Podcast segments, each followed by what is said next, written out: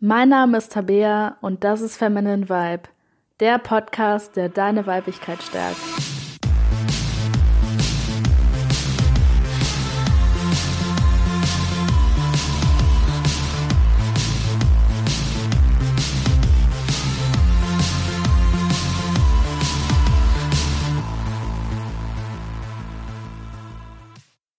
Hallo und herzlich willkommen zu dieser Folge von Feminine Vibe. Ich freue mich mega, dass du heute auch wieder mit dabei bist.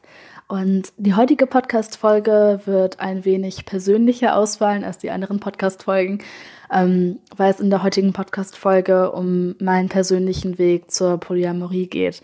Wie ich darauf gekommen bin, wenn ich den Begriff zum ersten Mal gehört habe, und äh, ja, was das auch ähm, mit mir und äh, meiner Persönlichkeitsentwicklung gemacht hat, ähm, weil das für mich einfach ein riesiger Schritt war.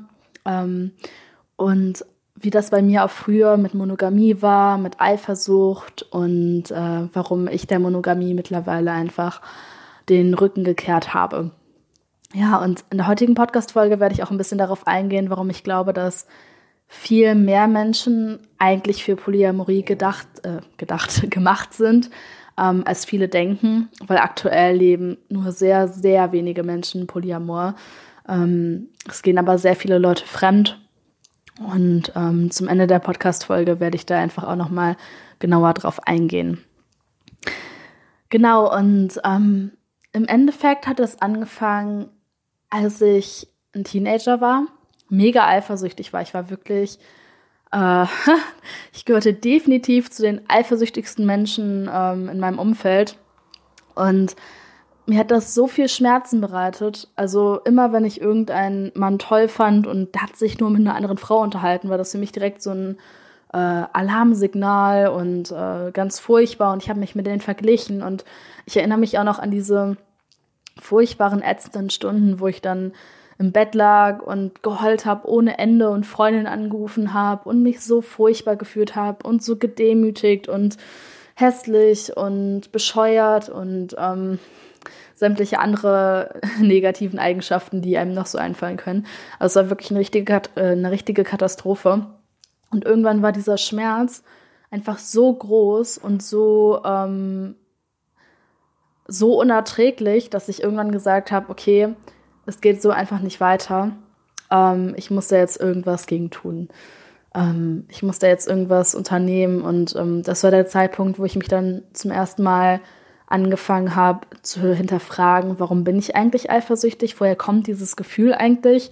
Und gibt es eine Möglichkeit, dieses Gefühl irgendwie auszuschalten? Weil dieses Gefühl war so schrecklich für mich und ich habe einfach nichts Positives dran gesehen und ich wollte einfach wirklich, ich wollte einfach nur, dass es aufhört. Ich hätte am liebsten so einen Knopf gehabt an meinem Kopf oder so, wo man einfach Eifersucht ausschalten kann innerhalb von einer Sekunde, weil ich einfach so viel Schmerz und Leid deswegen hatte. Und ähm, natürlich gibt es diesen Knopf nicht. Und ähm, ich musste viel Arbeit da reinstecken, um herauszufinden, ähm, woran liegt das eigentlich, ähm, warum ist man eifersüchtig und ähm, auch um herauszufinden, was ich dagegen tun kann.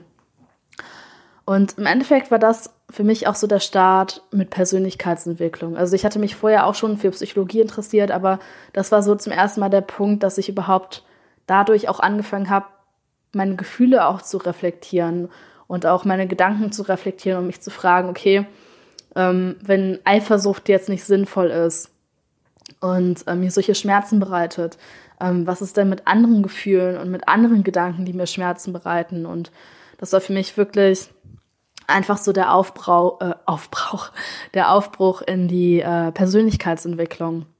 Und was ich im Endeffekt gemacht habe, war, ich habe erstmal ähm, bin in die Bibliothek gegangen, habe mir Bücher dazu ausgeliehen zum Thema Eifersucht ähm, habe im Internet danach gesucht und ähm, ja, habe auch angefangen, mehr mit Freunden darüber zu reden.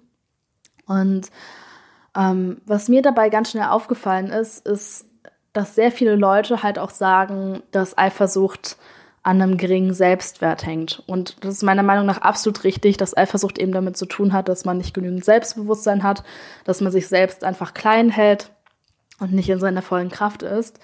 Aber was mir gleichzeitig eben auch aufgefallen ist, ist, dass viele Leute trotzdem Eifersucht als etwas Positives ansehen. Also trotzdem sagen, ja, okay, zu viel Eifersucht ist ja nicht gut.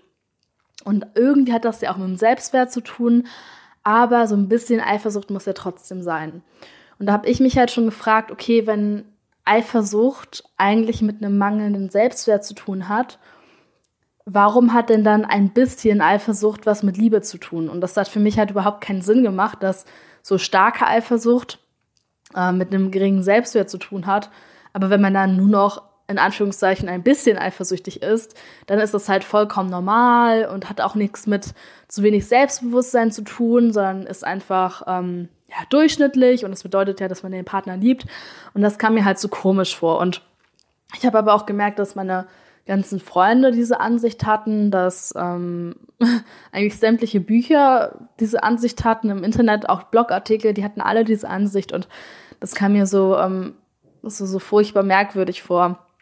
Und dann habe ich halt angefangen, ähm, auch immer Momente aufzuschreiben, in denen ich eifersüchtig war und habe dann mich gefragt, okay, ähm, welcher Gedanke hat das ausgelöst und was habe ich da genau gefühlt und ähm, habe dann zum Beispiel herausgefunden, dass ich meistens eifersüchtig bin, wenn ich das Gefühl habe, ähm, dass eine andere Frau attraktiver ist als ich. Das heißt, manche Frauen haben das ja auch so mit dieser emotionalen Komponente, ähm, dass sie das irgendwie stört, wenn ihr Partner oder ein Typ, den sie mögen, ähm, irgendwie eine andere Frau mehr liebt oder mehr Aufmerksamkeit gibt und so weiter. Und mir ist aufgefallen, dass es bei mir gar nicht so das Ding war, ähm, sondern dass es bei mir wirklich einfach mit Attraktivität zu tun hatte. Und dann ist mir halt aufgefallen, okay, anscheinend hat das halt was mit Attraktivität zu tun, mit Schönheit und so. Und da ist mir halt aufgefallen, dass ich mich selber halt für total unattraktiv gehalten habe. Hm, jetzt vielleicht nicht eine, äh, eine Null von äh, 10. Jetzt so schlimm vielleicht auch nicht, aber ich habe mich einfach total unwohl gefühlt, total hässlich. Ähm, aber vor allem nicht nur hässlich, sondern auch so meine Ausstrahlung war einfach, ähm, ja, war für mich damals einfach katastrophal. Und da bin ich halt dann drauf gekommen, okay, eigentlich hat das gar nichts mit den Männern zu tun, ähm, wenn ich eifersüchtig bin. Eigentlich hat das damit zu tun, dass ich mich selber eben nicht ähm, für attraktiv genug halte und mh, hm, vielleicht auch gar nicht dieses Level an Attraktivität erreicht habe, das ich eigentlich gerne haben würde. Und das war für mich eine sehr, sehr schmerzhafte Erkenntnis, die auch eine Weile gedauert hat, ähm, bis ich mir das zugestanden habe, eingestanden habe. Aber ähm, ja, im Endeffekt war das einfach die Wahrheit und ich wusste dann halt, okay, ähm, anstatt eifersüchtig zu sein, mein ganzes Leben lang jetzt auf schöne Frauen, ähm, arbeite ich jetzt halt daran, dass ich auf der einen Seite mich schöner fühle, ähm, dass ich diese ganzen furchtbaren Gedanken, die ich äh, über mich habe in meinem Kopf, dass ich daran halt arbeite und ähm, dass dass ich halt aber auch am Äußeren arbeite. Also, dass ich auch daran arbeite, dass meine Ausstrahlung besser wird, dass ich ähm, vielleicht Sachen trage, die mir besser gefallen noch. Und ähm, ja, im Endeffekt einfach eine Verbesserung vom inneren Leben, von den Gefühlen, von den Gedanken, die man hat, aber eben auch vom Äußeren, also einfach von dem, wie ich halt aussehe. Und das empfehle ich dir halt auch einfach zu machen, dass wenn du eifersüchtig bist, ähm, dir mal die konkreten Situationen aufzuschreiben. Immer wenn du eifersüchtig bist, das später aufschreiben, aufzuschreiben, was du da gedacht hast, was du genau gefühlt hast. Und irgendwann wird dir da wahrscheinlich auch ein roter Faden vorkommen. Also entweder es hat auch was mit der Attraktivität zu tun oder mit Emotionalität, mit Aufmerksamkeit oder mit irgendwas anderem halt. Und das ist halt meistens einfach eine Sache, ein Auslöser, wo wir uns im Mangel befinden. Das heißt, ich hatte zu dem Zeitpunkt jetzt nicht so das Gefühl, dass ich emotional so wenig Aufmerksamkeit hatte, weil ich halt Freunde hatte und mein Umfeld und so weiter und dann später ja auch mein Partner. Aber ähm, also es war irgendwie so gedeckt, aber ich habe mich halt einfach hässlich gefühlt. Und deswegen hat das das dann eben immer so getriggert bei mir.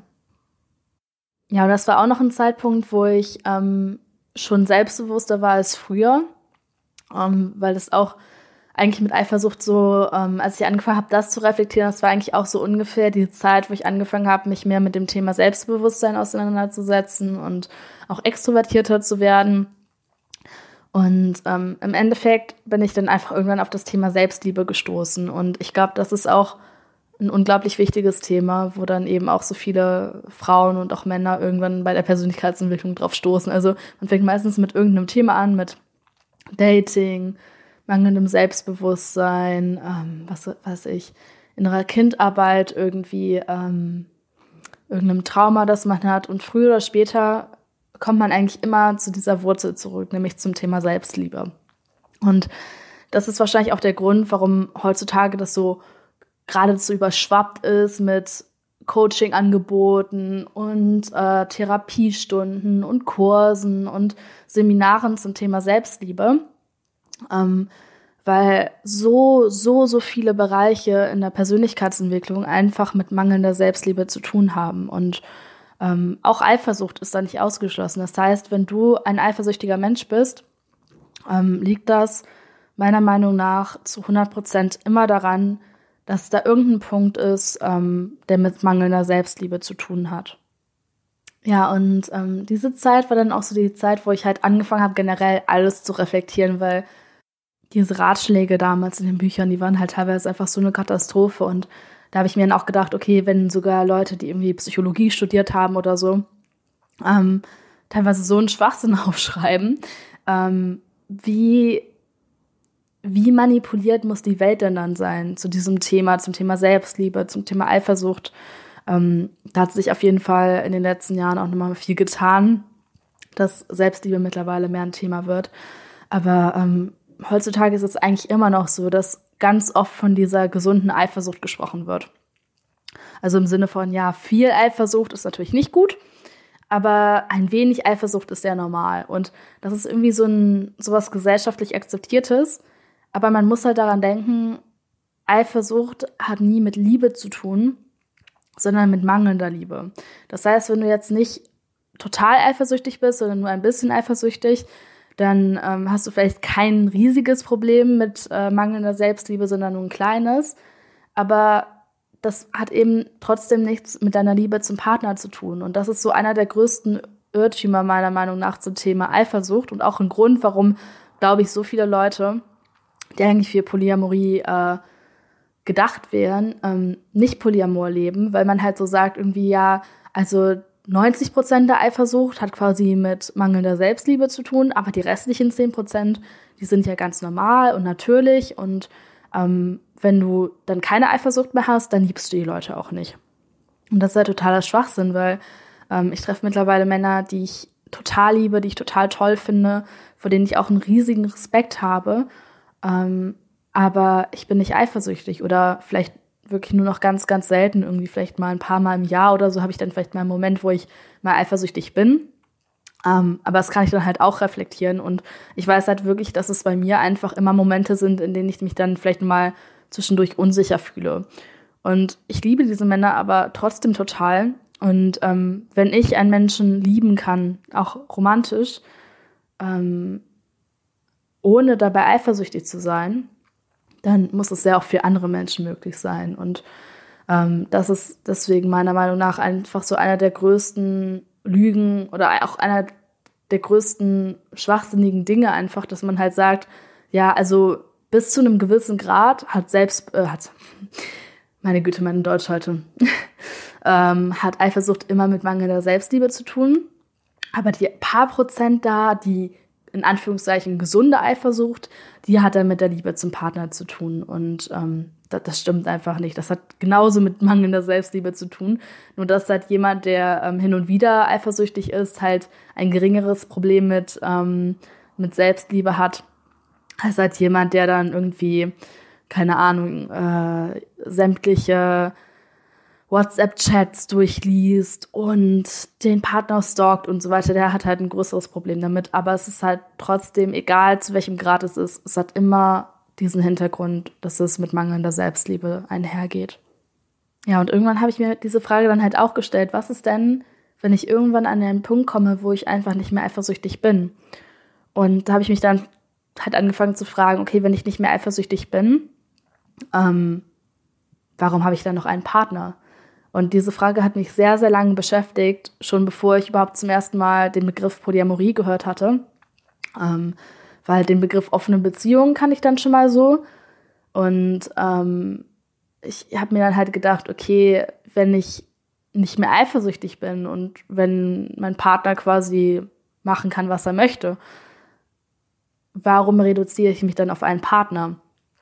Und ähm, ich habe dann angefangen, mal Leuten diese Frage zu stellen. Und ich habe einfach keine, keine gute Antwort bekommen. Also da war dann immer das Thema, ja, man kann nicht komplett uneifersüchtig sein, ein bisschen Eifersucht muss immer dabei sein. Und ähm, ich habe einfach keine befriedigende Antwort darauf be bekommen, weil die Sache war immer, ja, Eifersucht gibt es halt und die kann man auch nicht auflösen. Und äh, ja, deswegen hat man halt einen Partner, weil es halt so gedacht ist.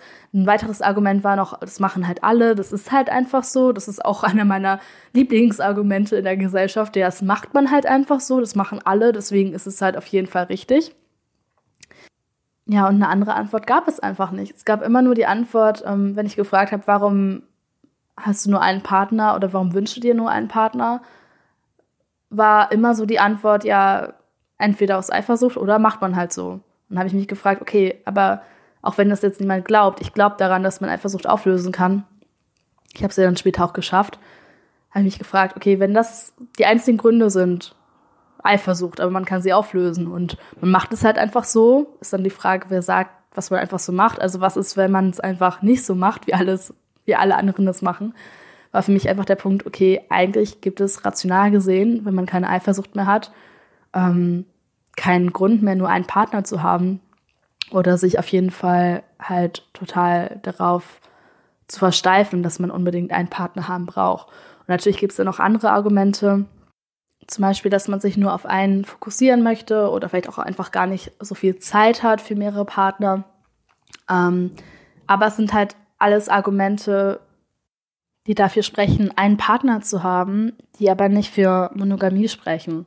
Mhm, weil ich glaube, was auch viele Leute nicht verstehen, ist, dass Polyamorie nicht automatisch bedeutet, dass du jetzt irgendwie 10.000 Partner hast oder dass du jetzt jede Woche, äh, jede Woche irgendwie mit äh, drei neuen Typen irgendwie ins Bett musst. Gar nicht. Also ich habe wirklich auch, seitdem ich Polyamorie lebe, ähm, viele Phasen gehabt, wo ich mich echt nur mit einem Mann getroffen habe. Und ähm, wenn Maximum mit zwei. Äh, aber Polyamorie bedeutet halt nicht, dass du jetzt zwingend zwei Partner hast oder drei oder was weiß ich. Das bedeutet einfach nur, dass du dir die Erlaubnis gibst, mehrere Menschen eben zu lieben. Und das ist eigentlich auch das, was es heißt, weil Poly bedeutet viele, Amorie kommt von Liebe.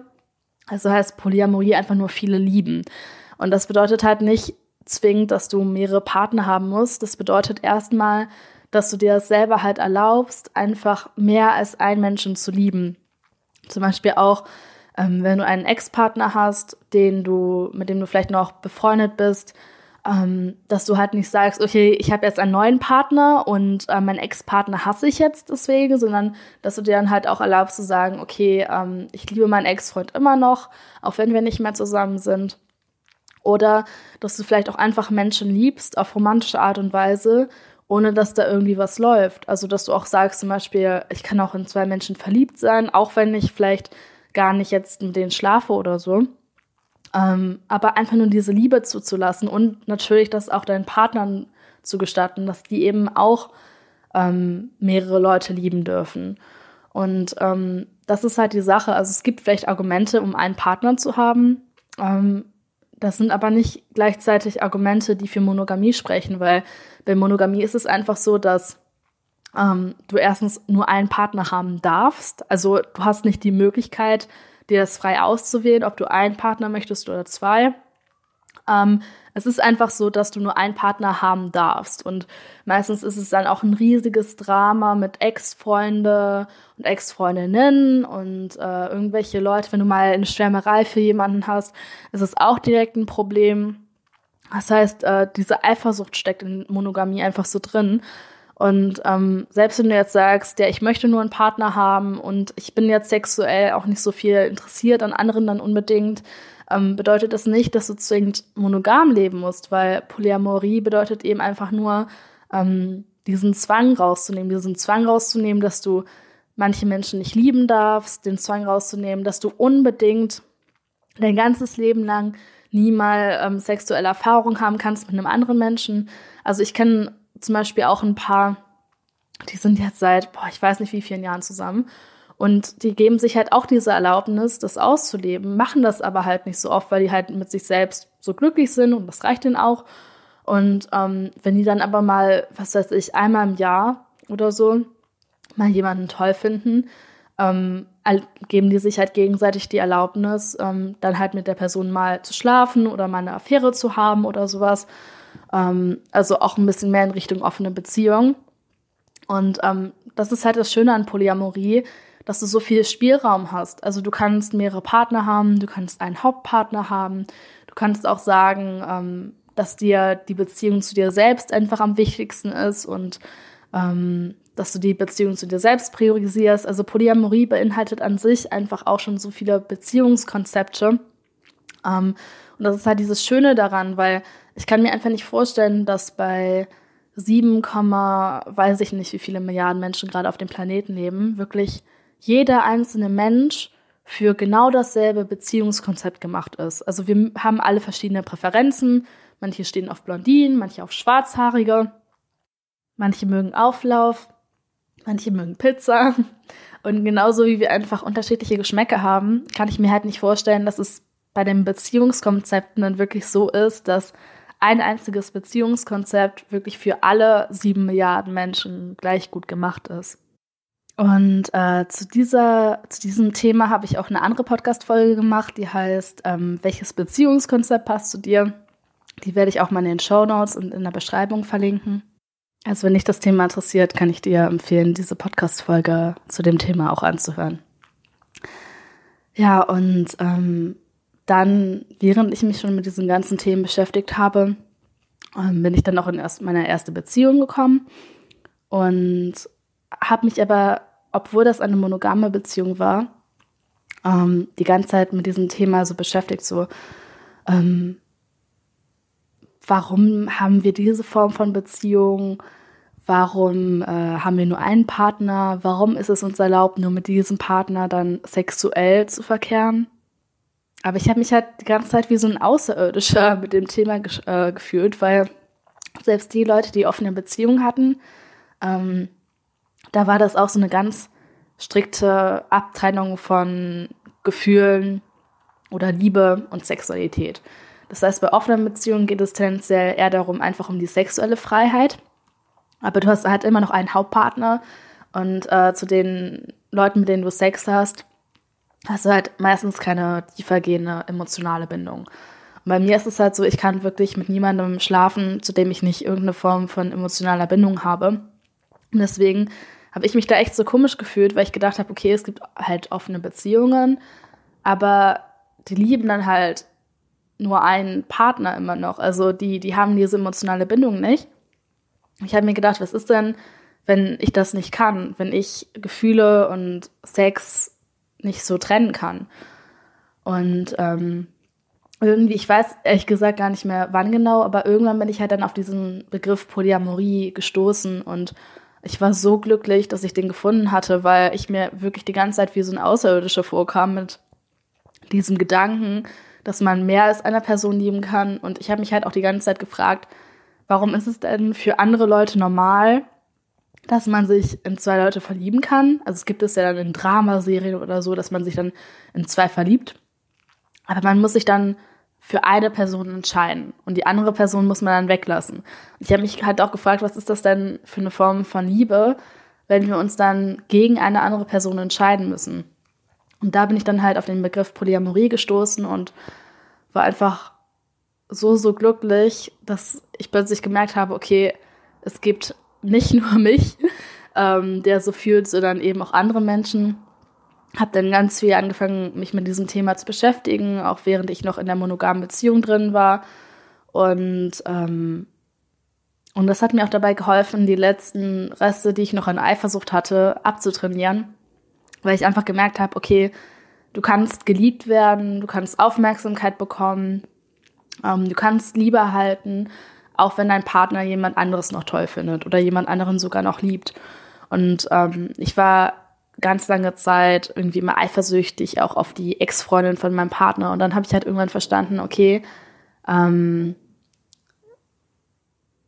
er kann mich lieben und er kann trotzdem immer noch seine Ex-Freundin gut finden.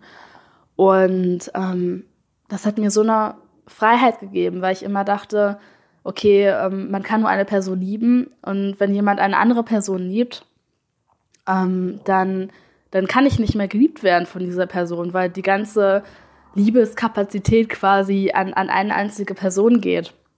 Und ähm, das hat für mich halt nochmal noch ganz viel Aufmer äh, Aufmerksamkeit, Eifersucht ähm, ja, weggetragen. Dieser Gedanke, okay, mir fehlt nichts, wenn mein Partner noch, noch jemand anderes gut findet.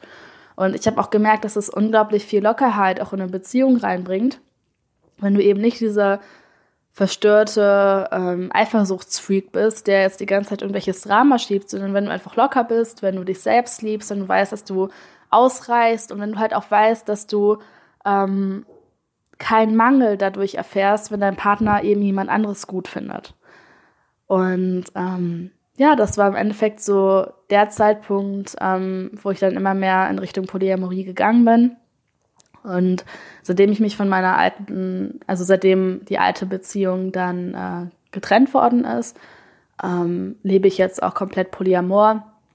Und ähm, es gibt auch manche Menschen, die dann, ähm, ja, die das dann eher geheim halten.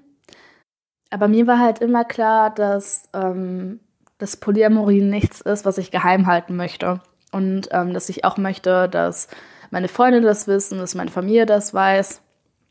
Und ähm, ja, dass es eben auch nichts ist, was man verstecken sollte. Und ich finde das aber auch gerade so interessant, dass es viele Menschen gibt, die tatsächlich Polyamor leben, die sich ganz lange Zeit nicht trauen, äh, in Anführungszeichen sich zu outen, weil die Gesellschaft einfach noch so ein schlechtes Bild zu diesem Thema hat.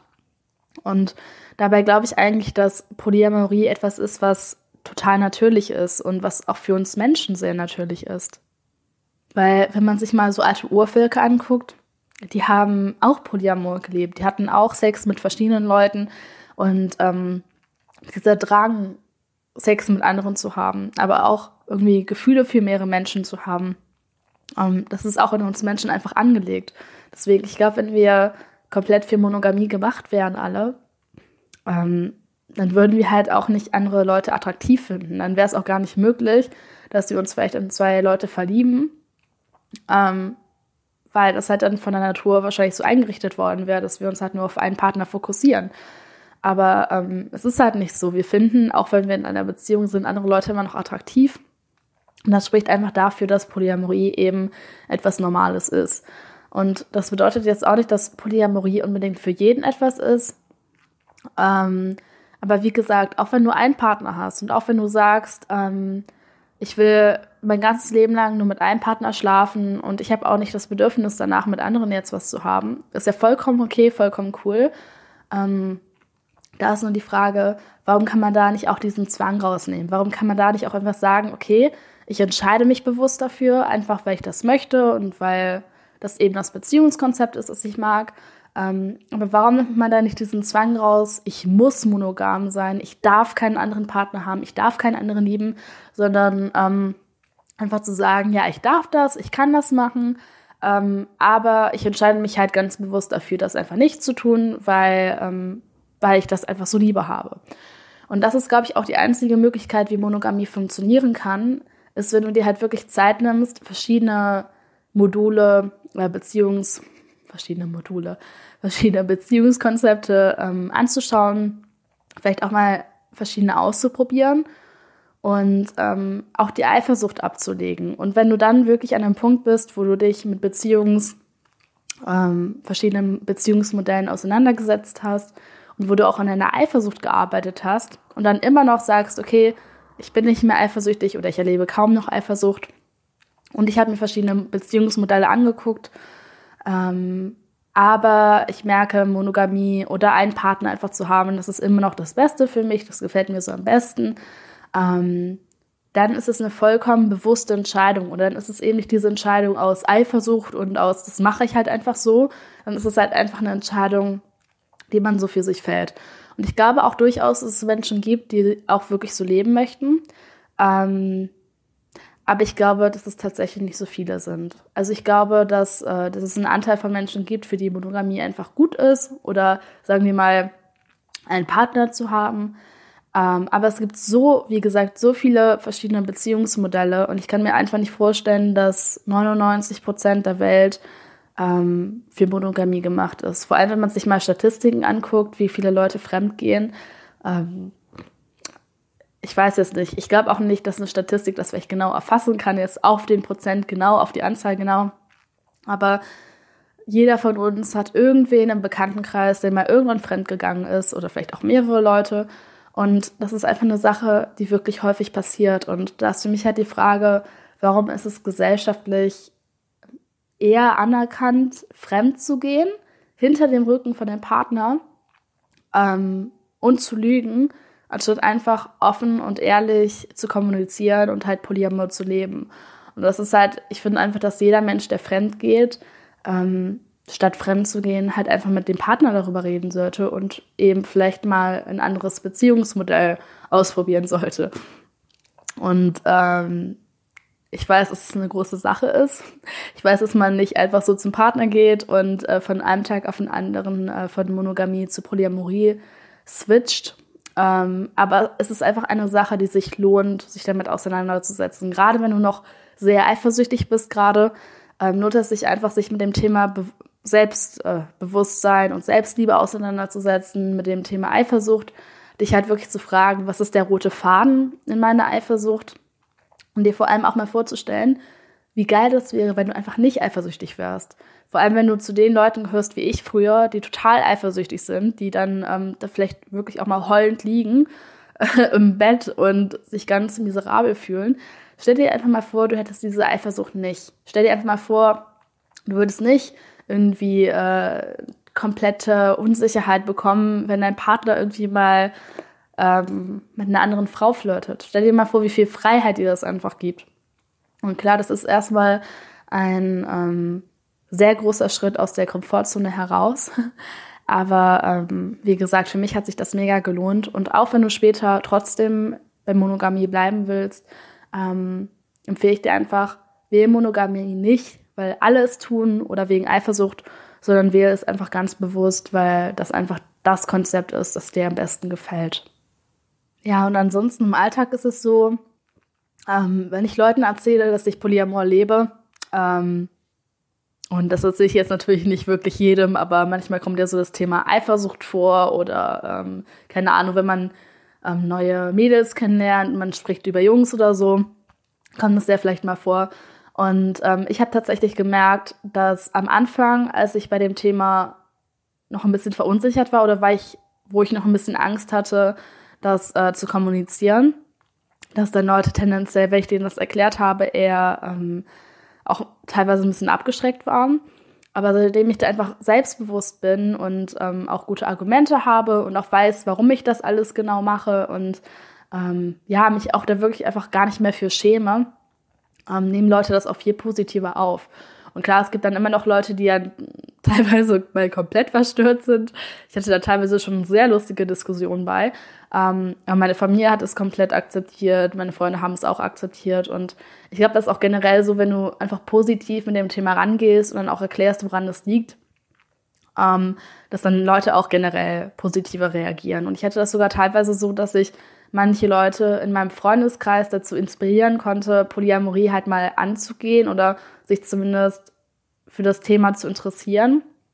Ähm, weil ich halt mittlerweile einfach so viele positive Erfahrungen damit gesammelt habe. Und ähm, wenn man das dann so erzählt und dann die Frage kommt, ja, bist du denn wirklich nicht eifersüchtig? Sagt dann, ja, ich habe halt mal meine Momente, aber eigentlich nicht und das ist alles cool und so. Und ähm, die auch sehen, wie glücklich ich damit bin und ähm, ja, welche Freiheit es mir auch gibt, dann ja, fallen die Reaktionen meistens eigentlich ganz gut aus. Und ähm, ja, mittlerweile ist Polyamorie wirklich was total Alltägliches für mich geworden, auch etwas, was ich einfach ganz normal ähm, im Freundeskreis ausspreche. Ähm, viele Leute kennen das Wort tatsächlich noch nicht. Ich kann mir auch vorstellen, dass viele Leute, die die äh, Podcast-Folge jetzt hören, ähm, das Wort vielleicht auch zum ersten Mal jetzt hören.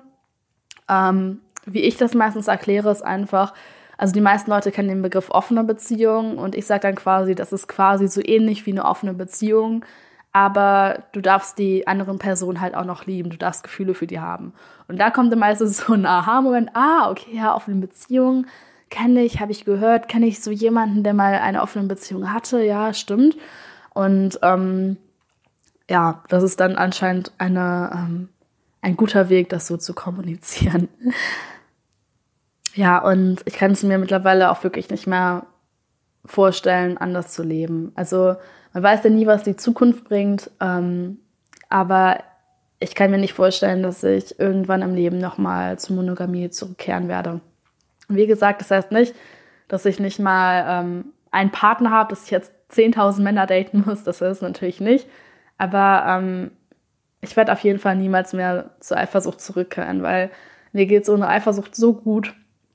Ähm, und ich habe auch das Gefühl, dass ich andere Menschen und auch mich selber plötzlich viel mehr lieben kann, dadurch, dass ich, ähm, dadurch, dass ich nicht mehr eifersüchtig bin. Und Eifersucht ist ja auch so ein Ego-Ding. Das ist ja eher sowas, was von dem Lower Self, also von den niedrigen Anteilen in uns quasi kommt. Und ähm, ja, mir hat das bei meiner Persönlichkeitsentwicklung auch einfach so, so stark geholfen, ähm, weil das so der Zugang dazu war, mich mit Selbstliebe auseinanderzusetzen und halt auch zu merken, ähm, wie viel ich von meinem Partner da auch so verlangt habe, weil Eifersucht kommt teilweise auch davon, dass wir ähm, von unserem Partner verlangen, dass der irgendetwas für uns tut, dass der für uns irgendwas erfüllt, was eigentlich unser Job ist, zum Beispiel uns glücklich zu machen. Das ist eigentlich dein Job, nicht der Job von deinem Partner. Und ähm, wenn er es da nicht macht, ähm, neigen halt schneller dazu, unglücklich zu werden, eifersüchtig zu werden. Und deswegen war für mich dieses Auflösen von der Eifersucht halt auch so ein Aha-Moment, dass ich gesehen habe, okay, diese ganzen Sachen, die ich immer von meinem Partner erwartet habe oder von Männern, das sind halt eigentlich Sachen, die ich mir selber geben muss.